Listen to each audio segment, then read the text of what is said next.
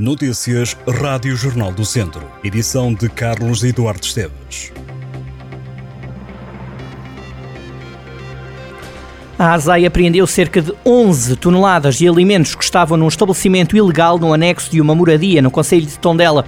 A ASAI explica que neste anexo se procedia ao comércio ilegal de atividade grossista de produtos alimentares como bacalhau, queijos e produtos à base de carne, sem que o local tivesse número de controle veterinário exigível por lei perante a necessidade de controle de temperatura para os produtos alimentares. Foram apreendidos 10.104 kg de bacalhau, 235 kg de queijo e cerca de 612 kg de produtos à base de carne, num valor total de 73.789 euros. Depois de um médico veterinário ir até ao local, foi possível detectar bolor e data de validade ultrapassada em alguns produtos.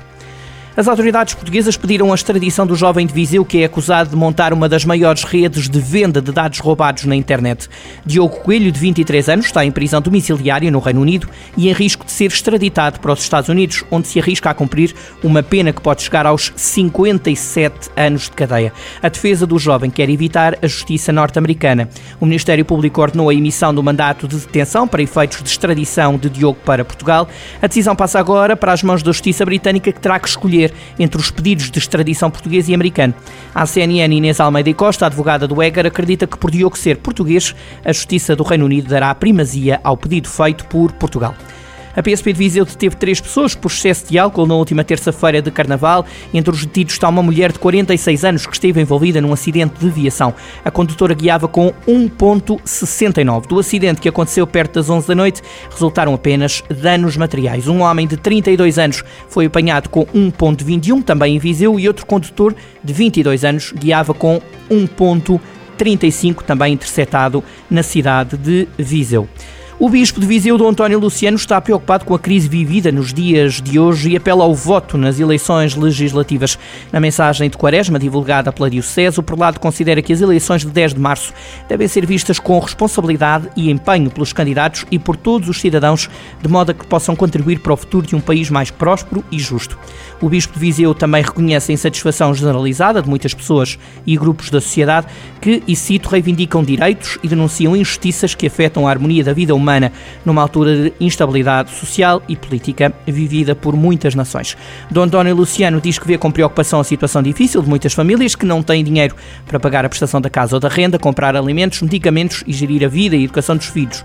Na mensagem, o Bispo de Viseu não esquece os idosos, os doentes e os mais frágeis e que vivem sozinhos e deixou uma mensagem de esperança e de solidariedade em relação aos migrantes e refugiados.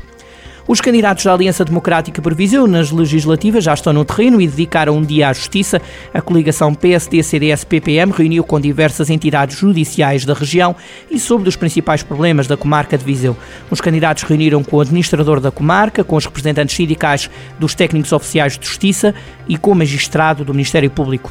A AD esteve também com a juiz-presidente da comarca, Isabela Emídio, e com a delegação de Viseu da Ordem dos Advogados. Em comunicado, a Aliança Democrática recorda que entre os problemas que afetam a justiça da região estão o encerramento de diversos tribunais, o déficit de técnicos e profissionais de justiça, a elevada idade média dos funcionários judiciais e a não renovação de pessoal depois da saída de funcionários para a reforma.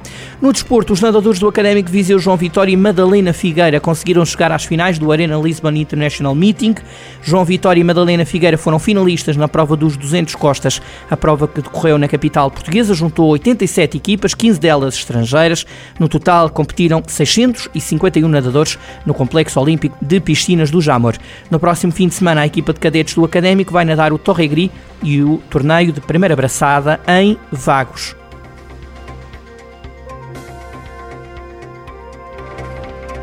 Estas e outras notícias em jornaldocentro.pt.